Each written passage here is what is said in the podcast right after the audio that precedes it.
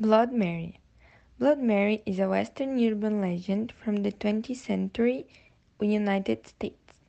The legend has several versions around the world, but the original one is the most famous. The legend tells the story of Mary, a woman who was killed by a surgeon.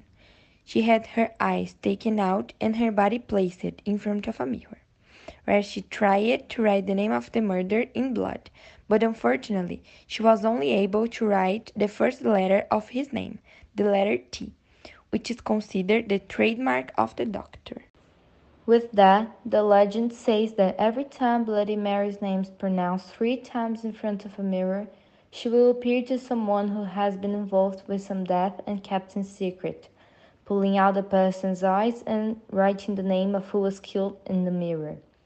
Bloody Mary can appear as a corpse, a witch, or a ghost, can be friendly or mean, and can be seen covered in blood.